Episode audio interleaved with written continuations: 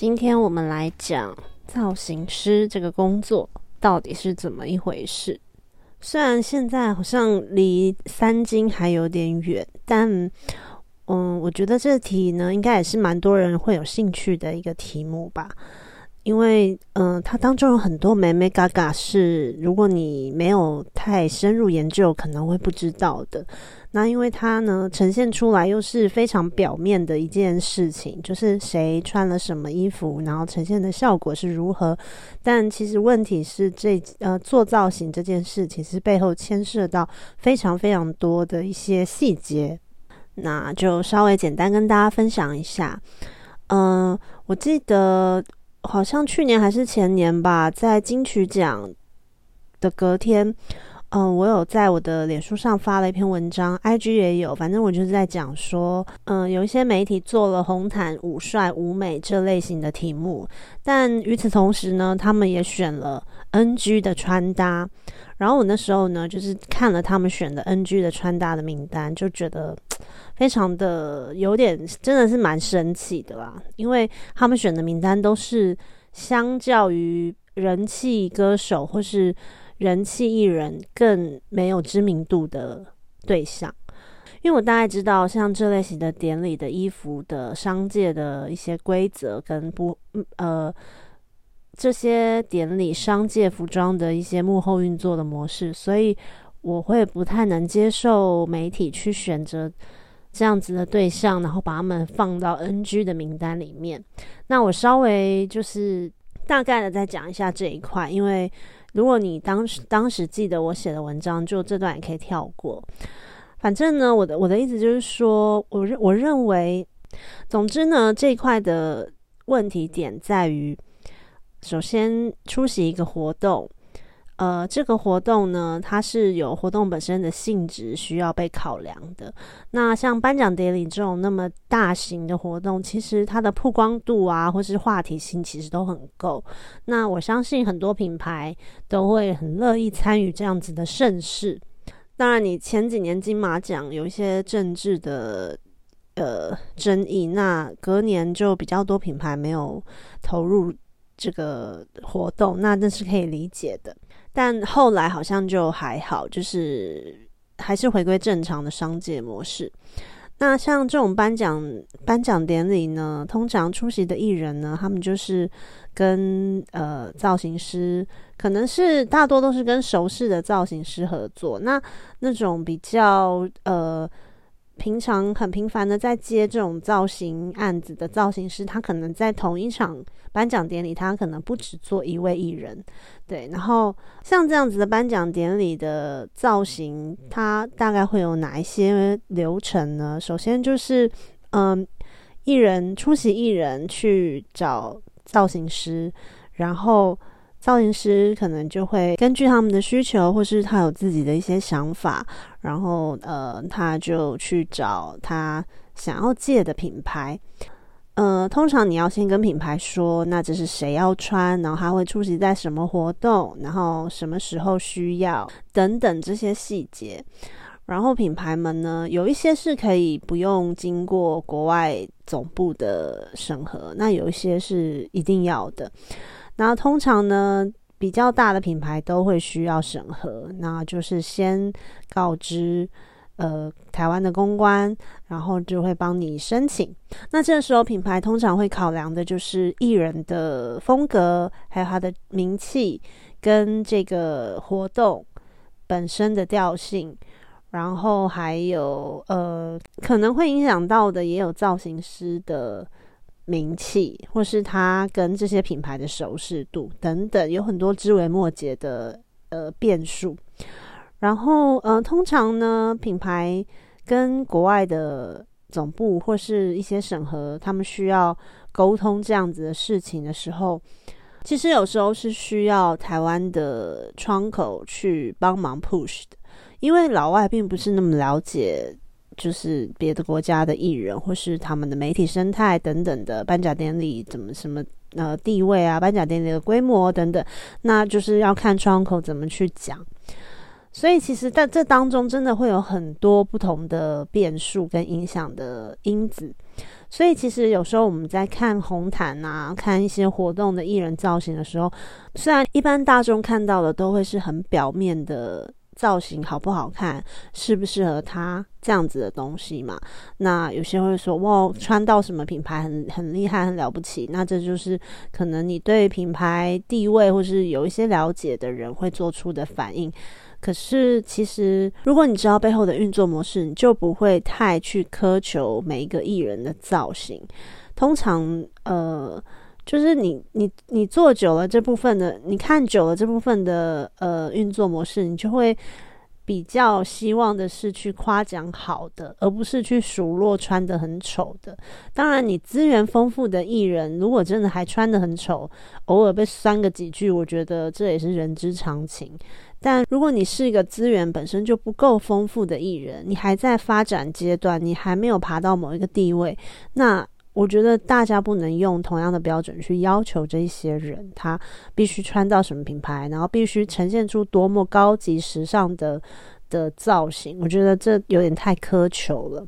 嗯，刚刚我所谓的资源就是呃人脉嘛，然后跟他的对于品牌来说，他的声量，然后被不被认可这样子等等的事情。然后跟造型师啊，跟品牌之间的那种合作的紧密度，认识的认识够不够多，造型师认识够不够多品牌等等，就是这些都会影响到的。哦，然后呃，我当时文章里也有写到一段是关于。客户品牌，所谓客户品牌，就是我前几集有谈到，媒体长期依赖精品投注广告预算在生存嘛。那所谓的客户品牌，就是一些非常有广告预算、广告预算很高的品牌。嗯，这些品牌呢，那他们通常在呃红毯上也会有很多跟艺人合作的机会，很多艺人也会穿这些大品牌的衣服出席活动。那在某一些呃，媒体啊，或是评论家，他们如果跟这些品牌友好，或者是有拿这些品牌的广告预算，那当然就不会把这一些穿这些品牌的艺人放在 NG 名单里面。那甚至会硬要把这些人放在呃什么无美无帅的名单里面，因为必须要说品牌好话。对，这个其实就是现实面，这其实就是红毯的一个。操作的重点，红毯运作的一大重点。那一些不知名的品牌呢，就算穿的再好看，可能它也不太会被提及。我记得去年的金马奖，呃，哈永家的导演陈洁瑶小姐，她就是穿了一套非常。隆重的礼服，那因为通常我们对于电影或是影视产业幕后工作人员的造型，通常我们印象中就是他们不会太过盛装打扮。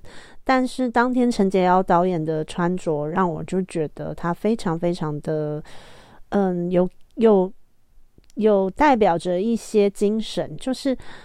为什么工作人员一定要。低调呢，或是为什么这个盛会，它明明就是属于每一个电影影视从业人员的盛会嘛？那每个人当然可以尽情的想穿什么就穿什么。那陈洁瑶导演刚好选择了想要盛装打扮，他就这样出来了。据电影的工作人员表示，他们为了呃要参加这个呃盛大的电影盛会，所以也特别找了造型师帮陈洁瑶导演打理了他当天的礼服。然后，呃，因为我在陈洁瑶导演，我分享了陈洁瑶导演造型的那篇文章下面，就有一些人也会说，哦，我看不懂他这身造型，觉得他很穿的很难看或什么那类的。那我当时就觉得说，嗯，关于红毯的这个美丑的观念，真的需要考量到我刚刚讲的背后的一些运作的方式。一旦你知道那个资源战争是怎么在运作的，就不会那么轻易的去评判。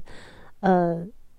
每一个人的造型，特别是那些资源不够的人，对陈洁瑶导演，他当然比不过那些大明星啊。他跟品牌跟一些呃比较给力的造型师，就不在同一个相较，不在同一个可以比较的基准上嘛。对啊，所以我觉得这种事情，他可能不能再用这么表面的眼光去看待。然后关于造型，还有另外一个层面，就是比如说拍摄一些刊物、杂志等等，这个时候也是需要造型师去借衣服的嘛，因为你可能要拍一些 model、拍一些艺人的专访、专题、封面人物等等。那嗯，这时候品牌会考量的东西就是他认不认可你这个刊物，他觉得你的刊物够不够格刊登他们的服装。那再来就是有没有广告预算的配合，因为有些封面就基本上都是精品投注的广告预算，就是买买下封面，然后封面人物就得穿这些品牌的服装，这样子的方式去运作。然后不然就是可能考量到你要拍摄的人物是谁。可是，其实我觉得人物人选这件事，好像现在在品牌的眼光看来，那个接受的范围有比以前越来越大。因为其实大家都一直在催，其实我觉得很多高层他们会一直催眠自己，说他们也会逼自己要适应年轻世代，就是流量至上嘛。那当然有一些品牌呢，就是还是想要把自己放在一个比较文青、high level、high fashion 的一个。艺术品味之类的一个一个呃层级，所以他们对于合作的人选还是会比较严格的要求，甚至有些人就是偏好一些艺术家类型的人，他们比较不喜欢穿艺人，像爱马仕就是比较喜欢艺文类型、职人这样子的品牌。然后有时候如果你是你是要做一个还算是不错、知名度还不错的。的人的专访，但是你这个东西的内容刊登在一些比较不那么国际知名的杂志上，或是其他刊物上面的时候，有可能就是会被拒绝的，被品牌拒绝的。所以其实这背后也有很多不为人知的一些小细节，可能是读者都不知道的事情。呃，然后像业界其实有一些艺人，呃。有一些艺人长期合作的造型师，有几个是真的，我觉得还蛮厉害的。就是以前老肖的造型师，然后呃，老肖现在的造型师，也就是这两个人都蛮厉害的。嗯，好，然后关于造型这这部分呢，还有一个变变一个变数很大，影响影响蛮大的因子，就是造型师本身。因为造型师有分大牌、小牌、知名不知名的嘛，那这个东西你要找谁合作或是什么，那就是看你公司的预算啊，或是其他的宣传方面的考量，或是一些呃合作关系上的考量，这都有其他影响的因素。那每一个不同阶段的造型师，但造型师他的他的价值跟他的功力，其实就呃取决于，比如说他能借到什么样的品牌。然后他能选到呃怎样的服装？那有没有真的很适合他做的造型的这个艺人？那或者是他在整体搭配，因为有时候不只是做单一艺人，像现在很多团体出来嘛，那还有那种整体搭配度也要也要被考量进去，还有造型师跟品牌之间的关系。那这个关系就是牵涉到那个窗口之间的沟通嘛。其实有时候你在业界会听到一些小八卦或者一些小抱怨。那有些造型师呢，他可能比较没礼貌，或是呃讲话比较没有那种不专业，对对，就是在品牌听起来可能不专业。那又或者是。呃，有一些比较嚣张跋扈啊，颐指气使，然后没有去考量到什么上下班时间，就是随时都要打扰别人的这类型的人，其实品牌是会很不爽的。那我觉得有时候可能这当中的这些不爽，也会影响到这个造型完成的顺利程度。因为首先你造型师跟人家沟通上，跟人家在沟通上如果没有一个好的沟通，那当然。首当其冲的就是商界的顺利与否嘛？对啊，这是第一个会影响到的事情。再来就是他会提供给你的款式，或是他要不要全力的帮忙你做这个造型？因为有时候一些 sample 啊，就是样衣或者是一些品相会可能会互相撞齐，可能单一拍摄的某一天，或是某个活动的当天，其实有同时好几个人可能要借同一个东西。那有时候那个时间上的落差，愿意帮忙的公关他就会帮你排，他就会说：那我们可能你们早上使用完，我赶快找快递去跟你拿，然后你下午我就把那个那件衣服再送给别的要使要使用这件衣服的人去使用，或是怎么样，他会去帮你协调。所以这其实也也很考量那个造型师他跟品牌之间的。呃，联系的顺畅度跟友善程度、友好程度，对我之前也听过，有一些有一些造型师可能跟台湾的品牌处不好，那他会直接去找国外该品牌的国外的窗口，其实这也是有发生过的事啦。然后不然就是嗯，可能自己跟品牌之间的关系处不好，然后就。回报给艺人这边有点在讲品牌的坏话，其实这都有，就是这些小事情，对，蛮多小八卦的。嗯，然后还有一件事也会牵扯到这个最终呈现出来的造型，就是艺人的公司主管、老板，因为有时候呢，像呃一些比较大的活动好了，或是一些可能唱片封面等等。呃，艺人在选择造型，在做造型的时候，因为公司的主管、老板也要看嘛，可能会一起开会啊，讨论那个整体的形象风格等等。那这时候，可能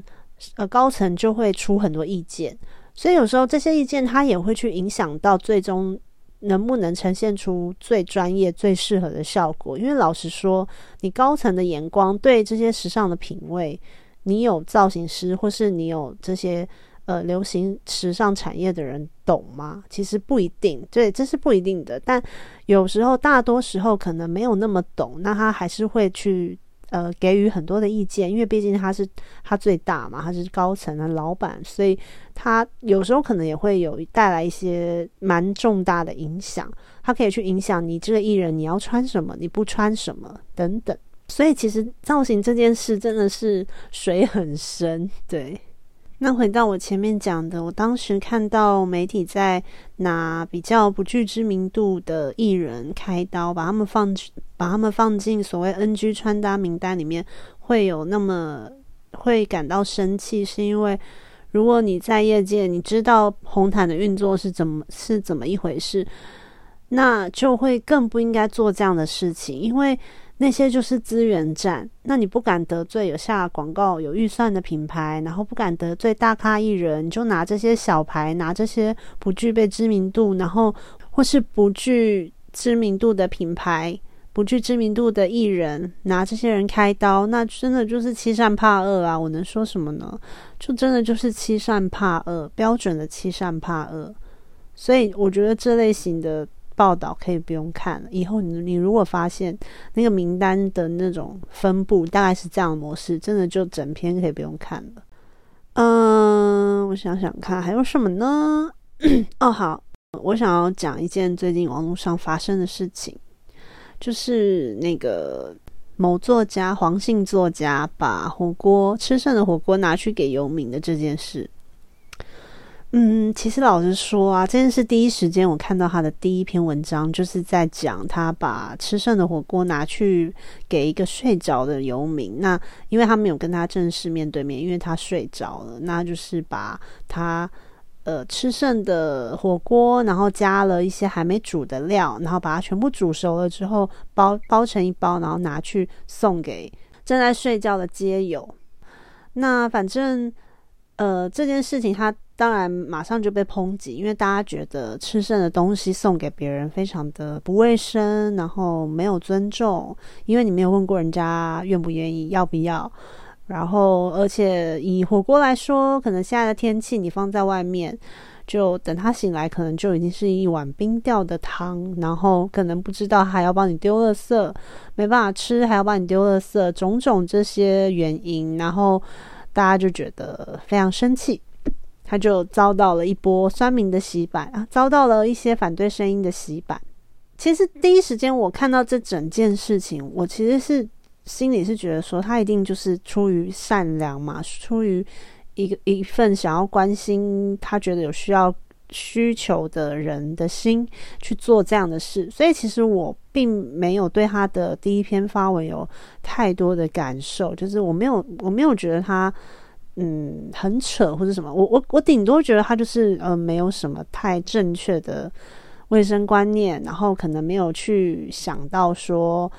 呃，有没有尊重别人的选择这件事？因为他没有问该接友他要不要嘛，对，他就只是有点一厢情愿的把东西放在他旁边，然后想说他可能醒来可以吃这样。但我一开始就是觉得说这一切就是可能就是出于善意，所以不用太去苛求他。但后来整个后续就发展有一点歪掉了。首先，他把那篇文章删了，因为可能承受不了大家的谩骂。他把那篇文文章，他把那篇文章删了之后，他还封锁了很多人。然后那些人可能，呃，我看有一些网友的留言，就是他们可能顶多就是给他一些建议，而不是无所谓的乱骂，但都被他一一封锁。所以他的粉粉砖那时候就是都是一些比较祥和的留言，鼓励啊、关心的留言这样。那他这样子的动作，其实第一时间就会让人家觉得他其实没有想要接受别人的反对意见。那这件事情呢，在他接着发着第接着发了第二篇文，真正又更明显的坐实了他也许可能没有真正接受别人的意见的这个猜测。因为他的第二篇发文呢，主要内容就是他跑回去找那位街友。其实我不太理解他是怎么找到那位街友的，就是难道街友有这么好找吗？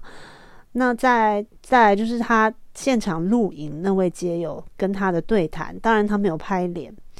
反正他就是在问他说：“哎，那你当天有没有吃到火锅？那你觉得好不好吃？然后有没有身体不舒服？因为吃了这个火锅身体不舒服，然后关心他这些事情。”然后街友都说没有，然后说说他有吃到，而且刚好他可能醒来的比较早，所以他吃到的时候那个火锅还是有一点余温的。嗯，然后还有关于一些其他的啦，就是他呼应他之前前面的发文，什么街友拿圣经当枕头，然后他也觉得他醒来确实觉得哦，突然有一个晚餐，突然有一袋火锅，那他也觉得这是恩赐，反正就是呼应他该名作家前面的发文。其实这都不是重点，重点是呢，他跑回去找街友，他并没有跟人家说，看样子他是没有跟人家说那是他吃剩下的，这是最重要的一个重点，但他好像没有告诉那该名街友。所以其实后续这件事情好像又更更严上，可是其实我不知道，我觉得我看看看起来好像大家都很接受他这样子的操作，觉得他很负责，又跑回去又跑回去验证，又跑回去呃去关心街友，好像甚至还给他一百块，要帮他买回澎湖的机票，whatever，blah blah blah。但反正就是呃，我不知道。可能大家有没有感受到问题的症结点在哪？我就是觉得，呃，好，也许他真的是出于善心、出于善意，可是我觉得他真的完完全全忽略到一件事，就是他一直在用他自己觉得皆有需要什么的这样子的心态去施舍，这是我不太能理解的一个心态，因为这是我不太能认同的一个心态，因为我觉得。大家每一个人都是平等的嘛？你应该要首先要去做的事情是要确认别人的意愿。就像你觉得皆有好像一定要温饱，一定要一定要美食，皆有一定要吃饱，一定要钱或什么种种，这些都是我们自己猜测，没有人真的一一的跟每一个皆有，而且每个皆有可能他要的需求都不一样啊。那你当然，你如果想要帮他，想要发挥你的善良，你最首先首要的就是要问他吧，你要跟他沟通，你不能当一个施舍者，觉得我就是刻板印象当中，我就是认为皆有他就是要食物，他就是只需要吃饱，所以他不需要想那么多，就算是剩食他也可以接受，他不应该挑剔，就是用这些。既定的观念一一味的去去想这些皆有的需求，那我觉得这首先你就就是你用这些既定的观念去想这些皆有的需求，那你首先就已经不够尊重别人，你就没有把你跟他放在同一个 level 上去考量，你只是用你自己的想法觉得他有的吃就不错了，呃，他不用去翻垃圾，他就有他就有一顿火锅可以吃，就算是剩的又怎么样？这些都是很多。呃，认同黄姓作家的人他们的观念，那我就觉得这个是很过时的观念。当然，出发点你是行善，可是你如果没有一个一个正确的尊重人的前提，在你这个善意，它不见得是真的有意的善意，这也许就只是一个上对下，一个不尊重别人的施舍，它的本质就是这样啊。因为你如果没有去了解街友该名街友需要什么，就一味的给予他你认为他需要的东西，那这完全就不是一个平等的帮忙，而是施舍，而是有阶级落差的施舍。所以我觉得这不是真正的善良。那后续其实有很多媒体人或是其他的新闻媒体有发一些洗白或是。正面的新闻来替黄姓作家缓颊，或是帮他做形象的维护啊，等等的。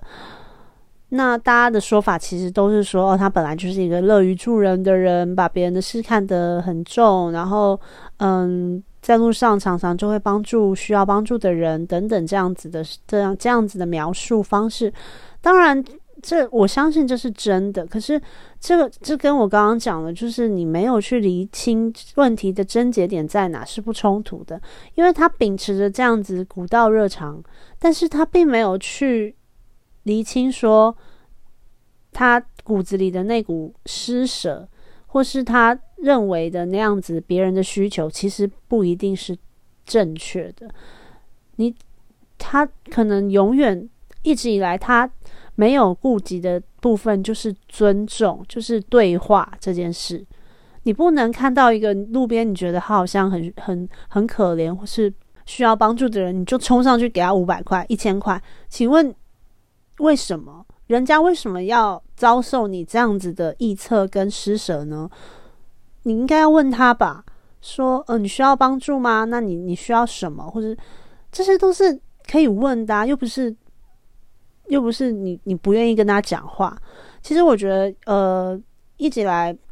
有关于这类型的事啊，我觉得我最欣赏的是曲家瑞老师。他有，我记得印象很深刻，他在康熙分享过，他在美国跟一个街友是好朋友，然后他跟他之间的交流就是完全就是像朋友一样。他他虽然有描述说，其实街友身上偶尔有一些尿骚味或者什么。可是他就是很欣赏该名皆有的穿着、创作才华，那他们就是那种见面真的会打招呼的朋友，然后他也跟他交换了一些东西，然后他有他甚至还有呃。街友还有送他一件裙子，还是他们交换来的，我其实不太不太记得了。然后他就把那件裙子好像有带到康熙上去展示，然后就说他真的觉得他很有才华，然后他真的视他为他的朋友，他们之间就是真的就像朋友一样的那种，而不是施舍。所以我觉得有一些观念可能就是有点落后，或是或是他一开始是不对的。那东方人比较相怨，然后可能会。去觉得说哦，你出发点都是好的，是善意的，所以就不要去追究这些枝微末节。可是这并不是枝微末节，我觉得这是很多人的那种刻板印象跟呃旧旧有的思想。我觉得这有点需要可能要讨论再讨论，就是你不能用自己的那种上对下的心态去看待这些人，看待所谓弱势。就像以前呃。有一些新闻常会揭露，呃，一些贫困家庭啊，然后，呃，有些孩子需要帮助什么的。那，呃，在帮助他们的人的口中，常常会冒出那种，呃，他们希望那些善款要怎么样运用的这种这种意见。那我也觉得很奇怪，你捐钱给人家，你还要管人家怎么用？然后之前好像还有新闻是，呃。我忘记是那个什么共吃一碗面的几个小孩子，就是对，好像有这个新闻，然后他们好像有有智慧型手机，然后被网友看到。然后就也是被骂，就说什么还还有钱去买 iPhone，还有钱怎样怎样，就是这些人他们对于弱势都有一个既定的思考框架，说你们这些弱势你们应该要怎么活，你们应该要活成那样子，所以你们才应你们才有资格叫做弱势，是这样子的吗？我觉得他们的字字句句都让人感受到这样子的观念，就是认为说。你是什么身份的人，你就应该要活成什么样子。那否则你就是在浪费我们的关心跟帮助。可是我觉得这些想法完全就是错误的。你这样子就是就是你是谁啊？你觉得自己比他们高，自己比人家高人一等？你可以决定，你可以你可以去呃指点他们的生活方式，指点他们用钱的观念跟态度吗？但应该不是这样说的。我觉得这就是同样的一件事情，跟所谓帮助游民、帮助街友的这这件事事件是同样的概念。就是它的那个症结点就是尊重，就只是尊重而已，对话跟尊重。那今天就先这样，我又是一个奇怪的收尾。嗯，如果大家有什么意见，或是有什么。心得都可以去 Apple Podcast 下面留言，然后欢迎给五星好评，谢谢，拜拜。